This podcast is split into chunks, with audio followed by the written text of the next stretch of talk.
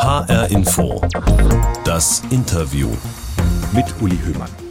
Diese Woche haben in Hessen die Abiturprüfungen begonnen. Das ist jetzt das dritte Abi in der Corona-Pandemie. Das heißt, der Abi-Jahrgang 2022 hat seine komplette Oberstufe unter Pandemiebedingungen zugebracht. Mit allem, was die vergangenen Jahre den Schülerinnen und Schülern zugemutet haben. Distanzunterricht, Homeschooling, eine Menge Unterricht ist auch ganz ausgefallen. Masken, ständiges Lüften im Winter und vor allem immer wieder Änderungen, Änderungen, Änderungen. Zum Teil von einer Woche auf die nächste. Dario Schramm hat all das in einem Buch zusammengefasst. Die Vernachlässigten heißt es, Generation Corona, wie uns Schule und Politik im Stich lassen. Das war ein langes Überlegen auch für den Titel des Buches, weil ich mich sehr gesträubt habe. Aus dem ganz einfachen Grund, dass dieser Begriff Generation Corona so negativ konnotiert war. Verlorene Generation, alles ist ganz schlimm, alles ist ganz schwarz. Doch, ich finde, die Generation, die haben eigentlich gezeigt, dass sie in wirklich schwierigsten Bedingungen trotzdem äh, wirklich ja, sich irgendwie durchgeboxt haben. Aber das war eigentlich das Anliegen, diesen Begriff eben ich weiß nicht, ob man positiv sagen, aber zumindest mit Kraft mal zu untermalen. Dario Schramm kennt sich aus damit. Er schreibt nicht nur aus persönlicher Sicht über seine Schulzeit, sondern er war bis zu seinem Abi vor einem Jahr Deutschlands oberster Schülersprecher. Hallo, Herr Schramm. Hallo, Herr Höhmann. Weil es um Schule geht, würde ich gerne mit Ihnen anfangen mit so einer kleinen Benotungsrunde. Also ich nenne Ihnen jetzt ein paar Stichworte, ein paar Begriffe und Sie vergeben einfach mal völlig aus dem Bauch raus und spontan eine Note zwischen 1 und 6, okay? Auch wenn ich kein großer Fan von äh, Ziffernoten bin, machen wir das mal ausnahmsweise. Die IT-Kompetenz der Lehrerinnen und Lehrer insgesamt in Deutschland. Irgendwas zwischen 1 und 6. Es ist tatsächlich schwierig zu sagen, weil das total unterschiedlich ist. Hm. Aber geben wir eine 3, dann sind wir in der goldenen Mitte. Dann äh, trifft das sowohl einerseits die, die vielleicht schlechter als eine 3, aber auch die, die deutlich besser als eine 3 sind. Würden Sie einen Unterschied machen im Alter, also Lehrerinnen, Lehrer unter 40, über 40? Ich glaube, dass wir da ähm, uns das immer sehr einfach gemacht haben. Ich habe das am Anfang sehr oft gehört, dass man gesagt hat, eben die Älteren, die, das ist nicht deren Generation. Ähm, ich glaube, natürlich stimmt das ein Stück weit, aber ich hatte genauso auch ältere Lehrer oder auch ältere Lehrer kennengelernt, ähm, die wirklich äh, deutlich digitaler waren als mancher Referendar, mhm. der an die Schule gekommen ist. Die digitale Ausstattung der Schulen in Deutschland. Auch das ist schwierig, weil das standortabhängig ist, aber auch da würde ich eher Richtung 4 gehen, weil das äh, hm. schlechter ist noch als die Ausbildung der Lehrer. Und der Zustand der Schulgebäude in Deutschland? Da sind wir bei einer 5 minus. Es ist nicht, es ist nicht grauenhaft, äh, so schlecht wie eine 6. Also eigentlich ein Moment, wo man sagt, da müssen wir komplett bei Null anfangen, aber es ist auch eigentlich nicht so, dass man sagen kann, wir sind hier auf einem guten Weg. Ich finde das jetzt schon interessant, dass Sie eine 5 minus nicht grauenhaft finden. Ja, das liegt vielleicht an eigenen Erfahrungen in der Schule, aber man soll ja aber ähm, nein, also grauenhaft sind die Gebäude schon, aber ähm, ja, man darf ja auch nicht zu pessimistisch rangehen, sonst kann, sonst, sonst ist da keine Luft mehr für Verbesserung. Der Zustand von Schulgebäuden, deswegen frage ich danach, nimmt in Ihrem Buch einen ziemlich großen Platz ein und jeder denkt da, glaube ich, erstmal, ja klar, jetzt kommen wieder die Schulklos, dieses Dauerbrenner-Thema, was ja eigentlich auch nichts mit Corona zu tun hat. Aber es geht deutlich darüber hinaus, was Sie da in Ihrem Buch schreiben. Das hat mich äh, wirklich fasziniert, was dann zum Teil auch erst durch die Pandemie erst so richtig deutlich geworden ist, nämlich zum Beispiel die schlechten Stromnetze in Schulen, die es eben gar nicht zulassen, da jetzt einfach zum Beispiel mal ein WLAN-Netz einzubauen. Hat Sie das überrascht, als das zum Problem geworden ist in der Corona-Zeit oder haben Sie das kommen sehen?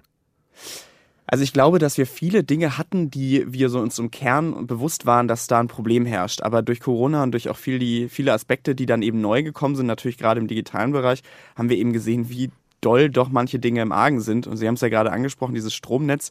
Das ist ja die schöne Geschichte in meinem Buch, wie eben ja ein Klassenraum das Licht immer geflackert hat und man dann eben, äh, ich glaube, über ein halben Jahr später herausgefunden hat, dass das eben mit der Kaffeemaschine im Lehrerzimmer, das darüber lag, zusammenhing, weil das eben der, den Stromkreislauf so beeinträchtigte. Und diese Geschichten kann man, da kann man, glaube ich, ein ganzes, also ganze Bänder von Büchern drüber schreiben. Genauso wie Whiteboards, die in Schulen äh, verpackt stehen, weil eben Techniker gesagt haben, das Stromnetz, aber grundsätzlich auch die baulichen Gegebenheiten, die halten diese großen, schweren Tafeln in den Wänden und äh, im Strom und Netz gar nicht aus. Das sind alles solche Dinge, wo ich finde, wir haben sehr viel immer über Digitalisierung und auch über Geräte geredet aber dass eben diese Schulgebäude eigentlich ein ganz, ganz zentrales Thema sind, das, ähm, ja, das ist eigentlich ein ganz großes Anliegen von mir. Sie haben ja als ähm, Bundesschülersprecher auch einen Überblick bekommen über die Situation der Schülerinnen und Schüler in Deutschland. Also Ihr Job ist es ja gewesen, deren Interesse eben zu vertreten in allen möglichen Gremien. Sind die Probleme mit der Digitalisierung wirklich überall so gravierend? Nein, und das ist ja das große Problem, was eben bei dieser Benotung auch schon das große Thema war. Und äh, das ist eigentlich noch äh, schwieriger, denn wir haben eben viele Schulen, die ich auch kennengelernt habe, da denkt man, man ist eben wirklich in 2022. Das sind Schulen, die sind top digital ausgestattet, aber vor allem haben sie auch Konzepte. Also es ist eben nicht so, dass Schülerinnen und Schüler dort mit Endgeräten, also Tablets in der Hand rumlaufen und wissen überhaupt nichts, ähm, was sie damit anfangen sollen, sondern sowohl die Lehrer als aber auch der Unterricht ist eben darauf abgestimmt und ähm, das funktioniert eben super. Und dann gibt es eben andere Schulen und das muss man auch ganz klar sagen, das hängt immer sehr viel damit zusammen, wie eben das Einzugsgebiet ist, wie dort die wirtschaftliche Kraft der Kommunen sind. Und dann geht man eben an andere Schulen und dort hat man den Eindruck, dass eben vor 40 Jahren ein, ein, ein Pausenknopf gedrückt wurde und seitdem eben alles ähm, drumherum digitaler wurde, aber die Schule so die eiserne Festung war. Mhm. Das ist eigentlich das, das Schlimme, dass es eben so wirklich Weltenunterschiede von Schulen gibt. Aber liegt es wirklich am Geld und an den Finanzen in der jeweiligen Kommune? Nein, überhaupt nicht. Das ist eigentlich ganz spannend, als ich mit Schülervertretungsarbeit in der achten Klasse ähm, so langsam mal mich mit beschäftigt habe und dann äh, immer weiter so in die verschiedenen Themen reingekommen sind, dann war eigentlich immer das Problem Geld. Also es gab kein Geld für irgendwie das Schulgebäude, was wir schon das Thema hatten, oder andere Dinge, kein Geld für neue Lehrer. Das Problem bei der Digitalisierung ist es nicht, denn wir haben ja den Digitalpakt. Wir haben sieben Milliarden Euro, die irgendwo liegen und haben eben Länder wie zum Beispiel mein Heimatland Nordrhein-Westfalen, wo noch nicht mal zehn Prozent abgerufen worden sind. Das Geld ist nicht das Problem, die Bürokratie und die schweren Wege und die vor allem auch verschiedensten Stationen, die es dafür braucht.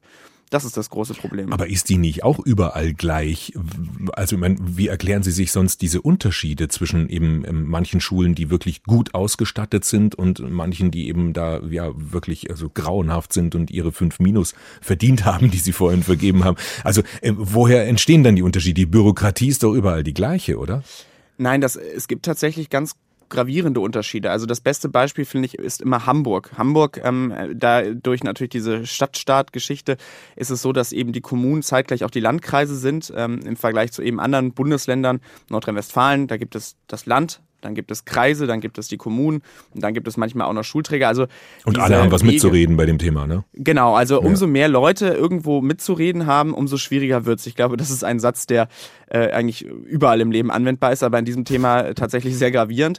Und dann ist auch immer die Frage, da sind wir wirklich wieder in dieser Wirtschaftskraft, also gerade im digitalen Bereich, wenn wir über Geräte oder andere Dinge reden, dann müssen die ja nicht nur einmal angeschafft werden, sondern dann gibt es eben Instandhaltungskosten. Und die berechnet man meistens eigentlich nochmal mit 100 Prozent. Also so teuer wie ein Gerät ist, so teuer wird eben auch das, die Instandhaltung ähm, samt sozusagen Wartung kosten. Das ist das nächste, dass eben viele Kommunen das gar nicht leisten können. Und dann ist tatsächlich auch viele Kommunen auch gar nicht die, das Personal aktuell haben, die benötigten eben äh, Entwicklungspläne, die man ja schreiben muss, um solche Gelder abzurufen, umzusetzen. Also dieser Weg und auch all die Bürokratie, die es braucht. Darüber könnten wir, glaube ich, drei Sendungen füllen. Und das ist eigentlich das. Absurde, weil eigentlich ging es ja darum, schnell und unkompliziert Geld den Schulen zur Verfügung zu stellen. Hätten die einzelnen Schulen direkt mehr Mittel, über die sie verfügen können, wird es dann besser laufen oder würde die das auch nur überfordern?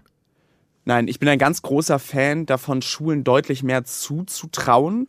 Das ist nämlich der, das eigentlich das große Thema. Ich glaube, dass viele, äh, gerade in der Landespolitik, Schulen ähm, nicht so wirklich was zutrauen wollen, auch gerade finanziell, ähm, weil sie immer noch sagen wollen, nee, sie wollen da so diese schützende Hand drüber haben. Ich finde, das haben wir aber in der Pandemie sehr gut gesehen. Also Schulen wurden kreativ, wenn es um die äh, Digitalisierung ging. Und ich finde, da haben wir gesehen, die stärkste Schulgemeinschaft ist tatsächlich die Gemeinschaft selber vor Ort. Und dass äh, die Schulen eigentlich die sind, die am besten wissen, was sie brauchen. Und also, von daher bin ich ein großer Fan davon, den Schulen einfach deutlich mehr auf finanzielle Möglichkeiten zu geben. Da würde ich Ihnen jetzt gern widersprechen. Ich habe selbst zwei Kinder, die sind nur wenig jünger als Sie. Die machen dieses Jahr Abi bzw. Fachabi. Und was ich damit gekriegt habe, also wenn man Schulen und Lehrerinnen und Lehrern zu viel Freiheiten lässt, dann entsteht einfach nur komplettes Durcheinander und Chaos. Also gerade jetzt in der Corona-Zeit, da hat der eine Lehrer seine persönliche Website genutzt als Portal, dann gab es ein Schulportal, was so mittel funktioniert hat, dann gab es kommerzielle Anbieter wie Zoom oder Teams und Videounterricht, äh, Arbeitsblätter per Mail verschickt. Jeder hat was komplett anderes gemacht, weil jeder gedacht hat, ich habe jetzt die beste Methode. Absolut. Also da, da stimme ich Ihnen auch total zu. Ich glaube, dass wir Rahmenbedingungen brauchen. Wir brauchen Eckpfeiler. Die gibt es bis heute nicht. Also Sie haben es ja gerade angesprochen, diese verschiedenen äh, Webseiten. Meine Schule hat sich sehr den Datenschutz auf die Fahne geschrieben. Ich ähm, mhm. habe über zwei Jahre mit verschiedensten sehr datenschutzsicheren Kon äh, Dingen gearbeitet, die aber dann sehr anfällig waren für eben Abstürze, Überlastung, andere Dinge. Mein kleiner Bruder saß eben mit Microsoft Teams am Zimmer nebenan. Ab dem zweiten Tag de der Pandemie hatten die vernünftigen Unterricht, der auch fließend lief ich glaube, dass das Land deutlich mehr Eckpfeiler. Also was muss gegeben sein? Welche Programme können genutzt werden? Also wie muss Unterricht im Großen und Ganzen stattfinden? Und das äh, liegt beim Land. Ich glaube dennoch, dass am Ende die Lehrer trotzdem so ein bisschen den Raum haben müssen, aus diesem Pool, also aus diesen verschiedenen Möglichkeiten, dann das Beste draus zu machen. Dass wir mhm. besser darin werden müssen, dass Lehrer dann auch vernünftig in irgendeiner Weise arbeiten, das äh, ist auch irgendwo klar. Ihr Buch heißt, wie gesagt, Die Vernachlässigten. Und ehrlich gesagt, als ich den Titel das erste Mal gelesen habe, habe ich mir als erstes gedacht, hm, so könnte jetzt auch das Corona-Buch eines Künstlers, eines Kulturschaffenden heißen oder von einer Clubbetreiberin oder von einem Krankenpfleger. Also ich meine, da gibt es eine Menge Gruppen in der Gesellschaft, die genauso viel Berechtigung haben zu sagen, sie seien vernachlässigt worden von der Total. Politik. Absolut.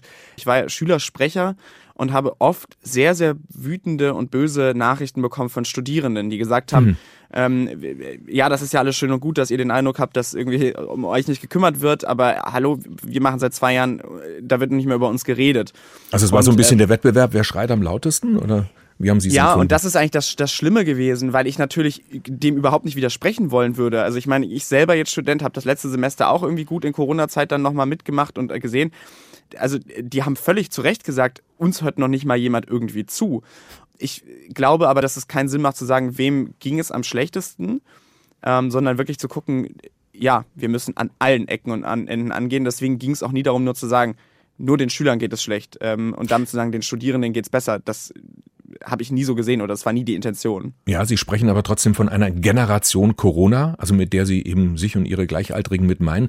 Was würden Sie denn sagen? Wie ist diese Generation Corona tendenziell drauf? Also sind Sie jetzt durch die Pandemie eher so eine Generation der Wehleidigen geworden oder eine Generation der Kämpfer?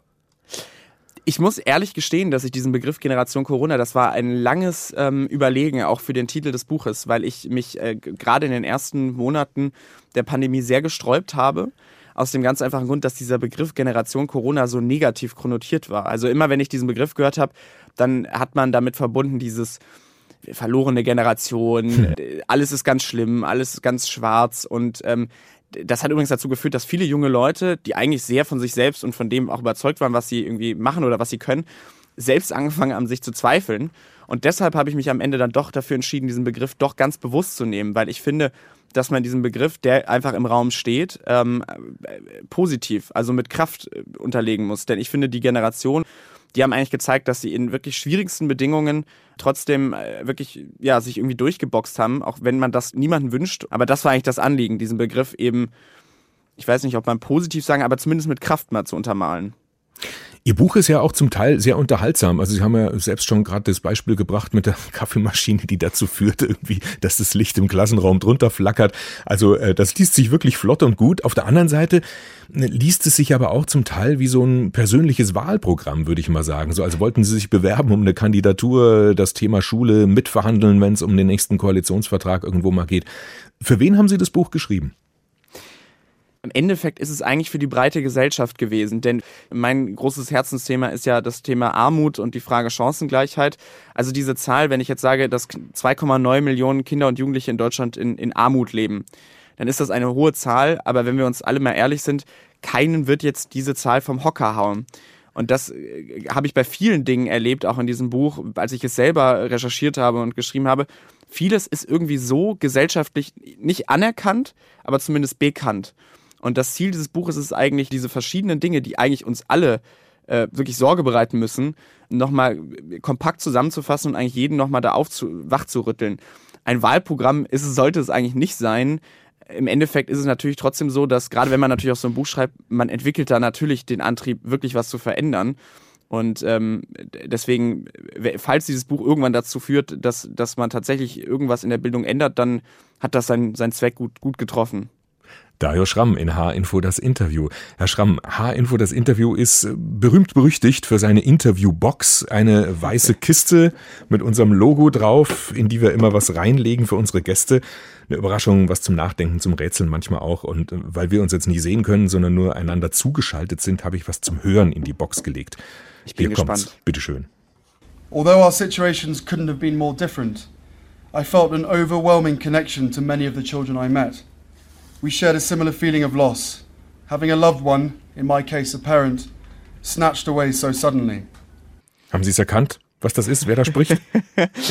Ich habe es erkannt und lustig. Ich habe wirklich über viele Dinge geredet in den letzten äh, zwei Jahren. Aber Sie sind der Erste, der dieses Thema nach langer Zeit wieder aus dieser Kiste, im wahrsten Sinne des Wortes, aus der Kiste geholt hat. Erzählen Sie uns, was war das? Das war eine, eine Rede von Prince Harry. Ähm, ich weiß gar nicht, wann er sie gehalten hat. 2015. Ähm, 2015 in Afrika. Ich glaube, es ging um ähm, das Thema HIV und äh, die Frage, wie man eben äh, damit umgeht. Genau, er hat, ein, er hat ein Kinderheim äh, für AIDS-Weise eröffnet in Südafrika damals.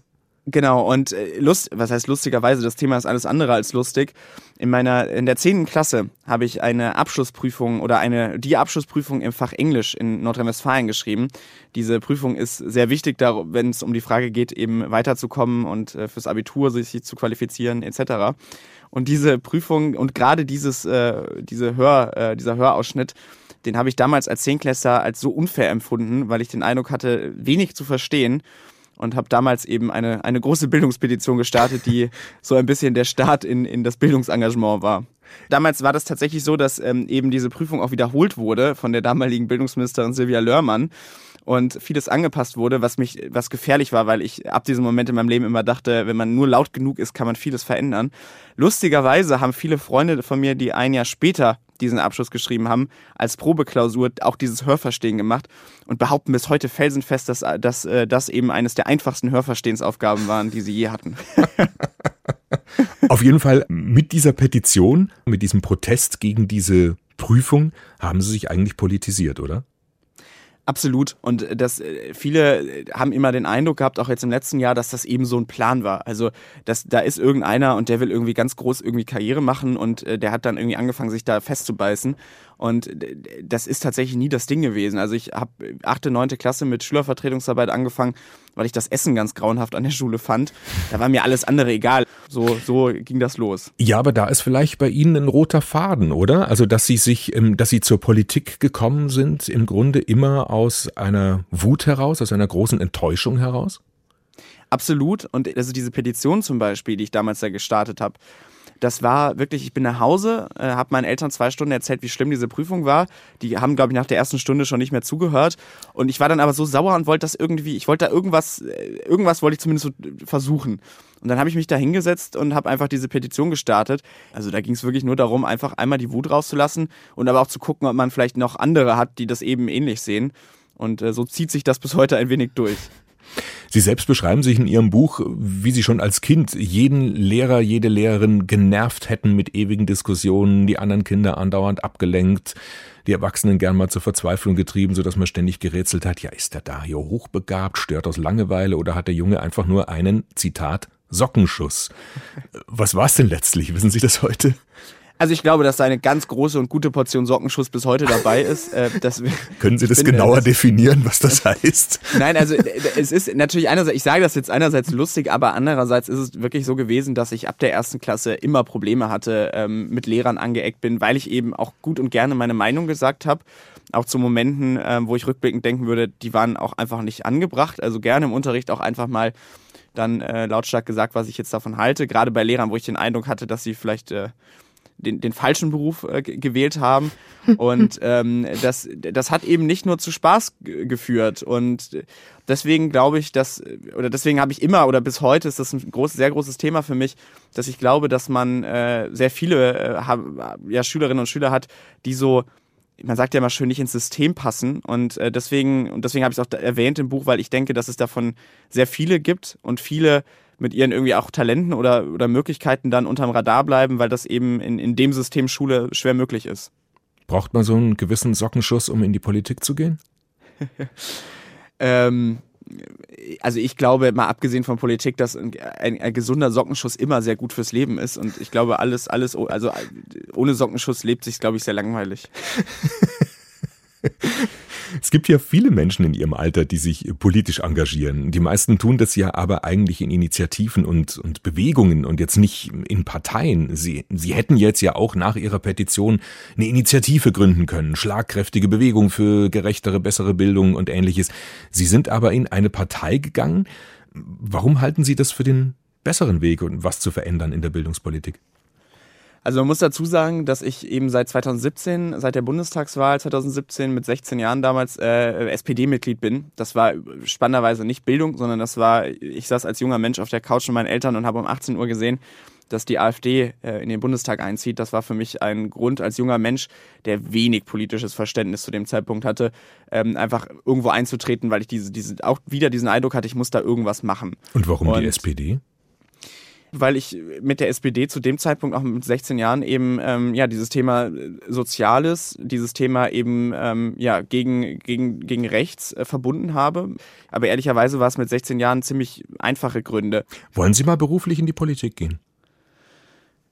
Also erstmal ist für mich jetzt gerade wichtig, äh, das ein Studium ähm, fertig zu machen. Ich bin und ehrlicherweise äh, überhaupt nicht, dass ich den Plan habe, irgendwie groß ähm, in der Politik etwas zu machen. Aber, Aber Sie könnten sich vorstellen ich könnte mir alles Mögliche vorstellen, aber eine Sache habe ich gelernt, nachdem ich mit, äh, mit 20 Jahren Generalsekretär wurde, ein, ein Titel, den ich bis heute grauenhaft finde. Ja, so heißt das Man, offiziell, ne? Generalsekretär. Generalsekretär der Bundesschülerkonferenz. Und seitdem ich diesen Titel mit 20 Jahren hatte, habe ich für mich gelernt, ich schließe nie wieder was in meinem Leben aus. Ach, die SPD hat ja auch noch andere Posten als ein Generalsekretär. ja, ich glaube nochmal, ja, wer weiß. Wer weiß. aber Und Lehrer? Das musste ich meiner Mutter ähm, die Lehrerin ist versprechen, dass ich das nicht tue. Nein, also das, auch das lustigerweise sogar mal überlegt. Ähm, ich meine, Sie hätten sicher viel Verständnis für Nervensägen. Total. Ich glaube, das ist auch gar nicht das große Problem, aber unter uns, es hört ja keiner zu. Ich glaube, mich würden die Kollegen, die, die Sie auch eben angesprochen haben, die würden mich, glaube ich, viel mehr aufregen. Die, die vielleicht ihren Job, wie besagt, äh, doch nicht in die, die richtige Wahl da getroffen haben mal. Dario Schramm ist heute zu Gast in H-Info das Interview. Bis zum Abi vor einem Jahr Deutschlands oberster Schülersprecher, Generalsekretär der Bundesschülerkonferenz, heißt es offiziell. Herr Schramm, auch wenn Sie ähm, möglicherweise kein Lehrer werden wollen, sondern jetzt gerade Recht und Politik studieren, ich wollte Sie noch mal ein paar Dinge kurz und knapp bewerten lassen mit Noten von 1 bis 6, okay? Gerne. Das Zentralabitur. Eine 3 der deutsche Föderalismus, also dass wir 16 Bundesländer haben? Eine 1 plus, weil damit dem Grundgesetz Genüge äh, getan wird. Äh, und da, da, spricht jetzt der zweite Semester, der jetzt äh, viel Staatsrecht lernen musste in den letzten Wochen und Monaten. Ähm. Okay. Eine Note mal für eine Gruppenarbeit, die KMK, die Kultusministerkonferenz und ihre Arbeit.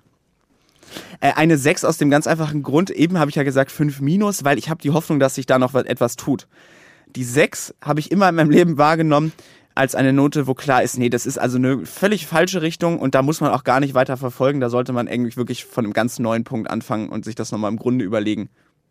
Und dann noch bitte eine Note für unser Notensystem. Ja. Eine Note für das Notensystem. Befriedigend. Aus dem ganz einfachen Grund, dass man überhaupt nichts damit anfangen kann mit dem Begrund befriedigend. Man weiß nicht, ist das jetzt gut, ist das jetzt schlecht ähm, was habe ich besser gemacht, wo bin ich gut drin und deshalb befriedigend. Eine sehr unbefriedigende Aussage für das Notensystem. Ja, ist aber auch ein großer Punkt in Ihrem Buch. Also Sie kritisieren daher vor allem, dass in der Corona-Zeit bei der Benotung kein Unterschied gemacht worden ist zwischen den Phasen im Distanzunterricht und denen mit Präsenzunterricht. Sie nennen das eine der fatalsten Entscheidungen, die während der Corona-Krise gefällt wurden und ähm, sagen, die Abiturjahrgänge 2020, 2021 hätten niemals auf diese Art geprüft und bewertet werden dürfen. Aber wie denn dann, Herr Schramm? Also das würde ich gerne nur einfach noch zwei Sätze ausweiten, weil es nicht mhm. nur darum ging, eben, dass das schwierig ist war in der Pandemie, sondern es war unmöglich. Also wir hatten eine Zeit, wo viele junge Menschen zu Hause waren ich halte von Noten auch grundsätzlich, auch ohne Corona, sehr wenig im numerischen Bereich, weil es da genug wissenschaftliche eben Arbeiten zu gibt von sehr vielen äh, wirklich Experten in dem Bereich, die ganz klar zeigen, dass das äh, eine sehr schwierige Grundlage ist. Aber in dem Moment, wo eben junge Menschen zu Hause waren, alle unterschiedlichste äh, Grundlagen hatten. Die einen hatten gar kein Internet, die anderen mussten irgendwie mehr Eltern spielen, weil die anderen El sozusagen die Eltern um ihren Job ge gekämpft haben, habe ich das grundsätzlich immer wahrgenommen als deutlich zusätzliche Belastung für junge Menschen und andererseits für eine völlig unvergleichbare Situation. Und wie man diese Jahrgänge sonst hätte bewerten können, auch das ist genau dieselbe Frage, wie kann man Noten, numerische Noten abschaffen? Ehrlicherweise habe ich darauf keine Antwort. Aber so wie es vonstatten gegangen ist, dass man auch zum Beispiel das Homeschooling komplett bewerten durfte mit Zahlen, das halte ich für völlig falsch. Aber wenn man es anders gemacht hätte, dann wären sie so ein Notabiturjahrgang geworden, deren Abinoten ihr Leben lang nicht vergleichbar wären mit Leuten, die jetzt zwei, drei Jahre jünger oder älter sind als sie. Und genau das hat ja die Politik verhindern wollen. War das so falsch? Nein, ich glaube auch nicht, dass das nur aus böser Absicht passiert ist, aber wir sind ja so oder so kein vergleichbarer Jahrgang. Also welcher Jahrgang hat denn naja, mehr als 50? So viel schlechter ist er jetzt auch nicht gewesen im Schnitt als Eben. die anderen, oder? Absolut. Die, die Noten sind ja nicht, nicht wirklich schlechter. Ich glaube sogar einer der besten Jahrgänge, äh, wenn mich nicht alles täuscht, von den Noten her im Durchschnitt. Aber dennoch ist es ja so, dass äh, einfach die, grundsätzliche dieser Jahrgang einfach zumindest in den letzten Jahren ja nicht vergleichbar ist mit den Jahrgängen der Jahrzehnte davor, würde ich behaupten. Ich halte es einfach für schwierig, dass man an diesen Noten so festgehalten hat. Mhm. Jetzt haben Sie der Kultusministerkonferenz eine glatte Sechs gegeben, dem ähm, Bundesländern, dem föderalen System mit 16 Bundesländern, aber eine Eins plus. Äh, äh, Gretchenfrage, soll unser Schulsystem föderal bleiben? Also erstmal muss ich die 1 plus, die 1 plus war tatsächlich nur deshalb, weil diese Frage des Föderalismus kein, also sich, was heißt leider, aber sie stellt sich einfach nicht, auch wenn ich über viele Dinge sehr gerne diskutiere. Die, die Kultusministerkonferenz ähm, oder grundsätzlich Schule äh, glaube ich, hat einen Vorteil, wenn es föderal bleibt, aber vor allem nur dann, wenn man trotzdem miteinander zusammenarbeitet, ein trotzdem auch Absprachen trifft, die miteinander verbindend sind. Ja, machen Sie es mal konkret. Wie könnte man es denn machen? Also zum Beispiel sowas wie Lehrinhalte, Lehrerausbildung, äh, dafür sind nach wie vor die Bundesländer zuständig, aber was zum Beispiel die Ausstattung angeht, dann äh, der Bund oder so? Äh, nicht mal das. Also ich glaube, dass natürlich die Inhalte liegen in den Ländern, die Lehrerausbildung auch in den Ländern. Ich glaube, dass viel Finanzielles vom Bund kommen muss, also solche Dinge wie Digitalpakt, aber einfacher. Was aber wirklich deutlich einfacher sein muss, sind tatsächlich diese bürokratischen Dinge. Und um eine Sache, mein Lieblingsthema dieser Schul, Schulbaufrage ähm, anzugehen und Renovierung, da gibt es ganz einfache Möglichkeiten, wie zum Beispiel Schulbau GmbHs. Da gibt es in Düsseldorf zum Beispiel die Zahlen zu, die das gemacht haben und wo man sieht, dass teilweise eben Bauvorhaben im schulischen Bereich teilweise zehnmal schneller sind äh, in Bereichen, wo Kommunen selber noch dafür zuständig sind. Was ist das, das eine Schulbau GmbH? Eine Schulbau GmbH ist sozusagen eine ausgegliederte ähm, GmbH, die sich darum kümmert, die Aufträge abzuwickeln. Hat diese Vorteile, dass sehr viele Dinge einfacher, schneller, Vergaben auch schneller, nicht unsicherer. Also es geht nicht darum, dass man einfach wild irgendwelche Gelder nicht, nicht identifizieren kann, wo sie hingehen, sondern es geht darum, dass man eben sie schneller umbauen kann. Und das ist aktuell in Rheinkommunen sehr, sehr schwierig und auch sehr langwierig.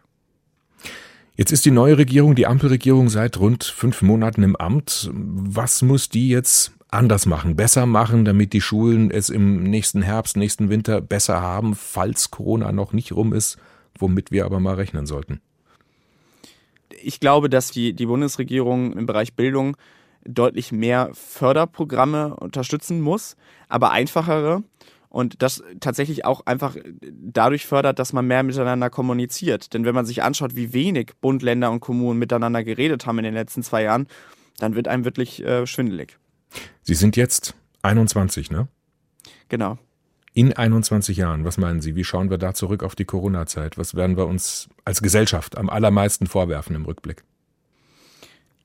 Also ich glaube erstmal, um was Positives zu sagen, ich hoffe, dass wenn wir in 21 Jahren zurückschauen, dass wir gelernt haben, wie wichtig das ist, zusammenzuhalten, äh, miteinander aber auch aufeinander Acht zu geben dass Egoismus auch nicht das Ergebnis oder die Lösung ist. Also das, da muss man nur in den Supermarkt gehen und schauen, ähm, wie dort auch wieder es aussieht, was, was, was Öl angeht und all solche Dinge, was jetzt nicht durch Corona ausgelöst wurde, aber trotzdem. Und dann hoffe ich, dass wir vor allem aber auch gesehen haben, ähm, was tatsächlich für Probleme herrschen und vor allem, wenn wir uns Schulen anschauen, dass wir nicht nur einzelne Talent- und Projektschulen haben, sondern dass, dass eben jede Schule in Deutschland ähm, individuell eine, eine Talentschule ist. Dann freue ich mich auf unser Interview im Jahr 2043. Ich mich auch. Dario Schramm, herzlichen Dank. Ich danke Ihnen. Der ehemalige Generalsekretär der Bundesschülerkonferenz oder kurz gesagt oberste Schülersprecher Deutschlands, der über seine Abi-Zeit in der Pandemie ein sehr politisches Buch geschrieben hat. Die Vernachlässigten heißt es Generation Corona, wie uns Schule und Politik im Stich lassen, erschienen im Drömer Verlag. Das war HR Info das Interview. Alle unsere Interviews gibt's auch als Podcast in der ARD Audiothek, auf unserer Website hrinforadio.de und überall sonst, wo es gute Podcasts gibt. Und da finden Sie zum Beispiel auch das Interview mit Bärbel Schäfer über Einsamkeit, auch ein Thema, was durch Corona noch größer geworden ist, als es vorher schon war. Ich bin Uli Hümmern. Bis zum nächsten Mal.